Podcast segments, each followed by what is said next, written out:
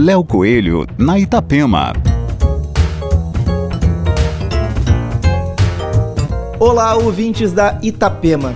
Guga Kirten, que essa semana fez uma participação sensacional no programa Debate Diário na rádio CBN, se juntou a outros ídolos do esporte como Bernardinho, Gabriel Medina, Hortência, entre outros, para unir forças nesse momento delicado com o objetivo de apoiar os mais vulneráveis durante a pandemia.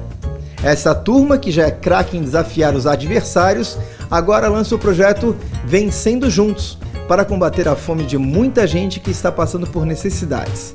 O objetivo é arrecadar dinheiro que será revertido para a doação de cestas básicas.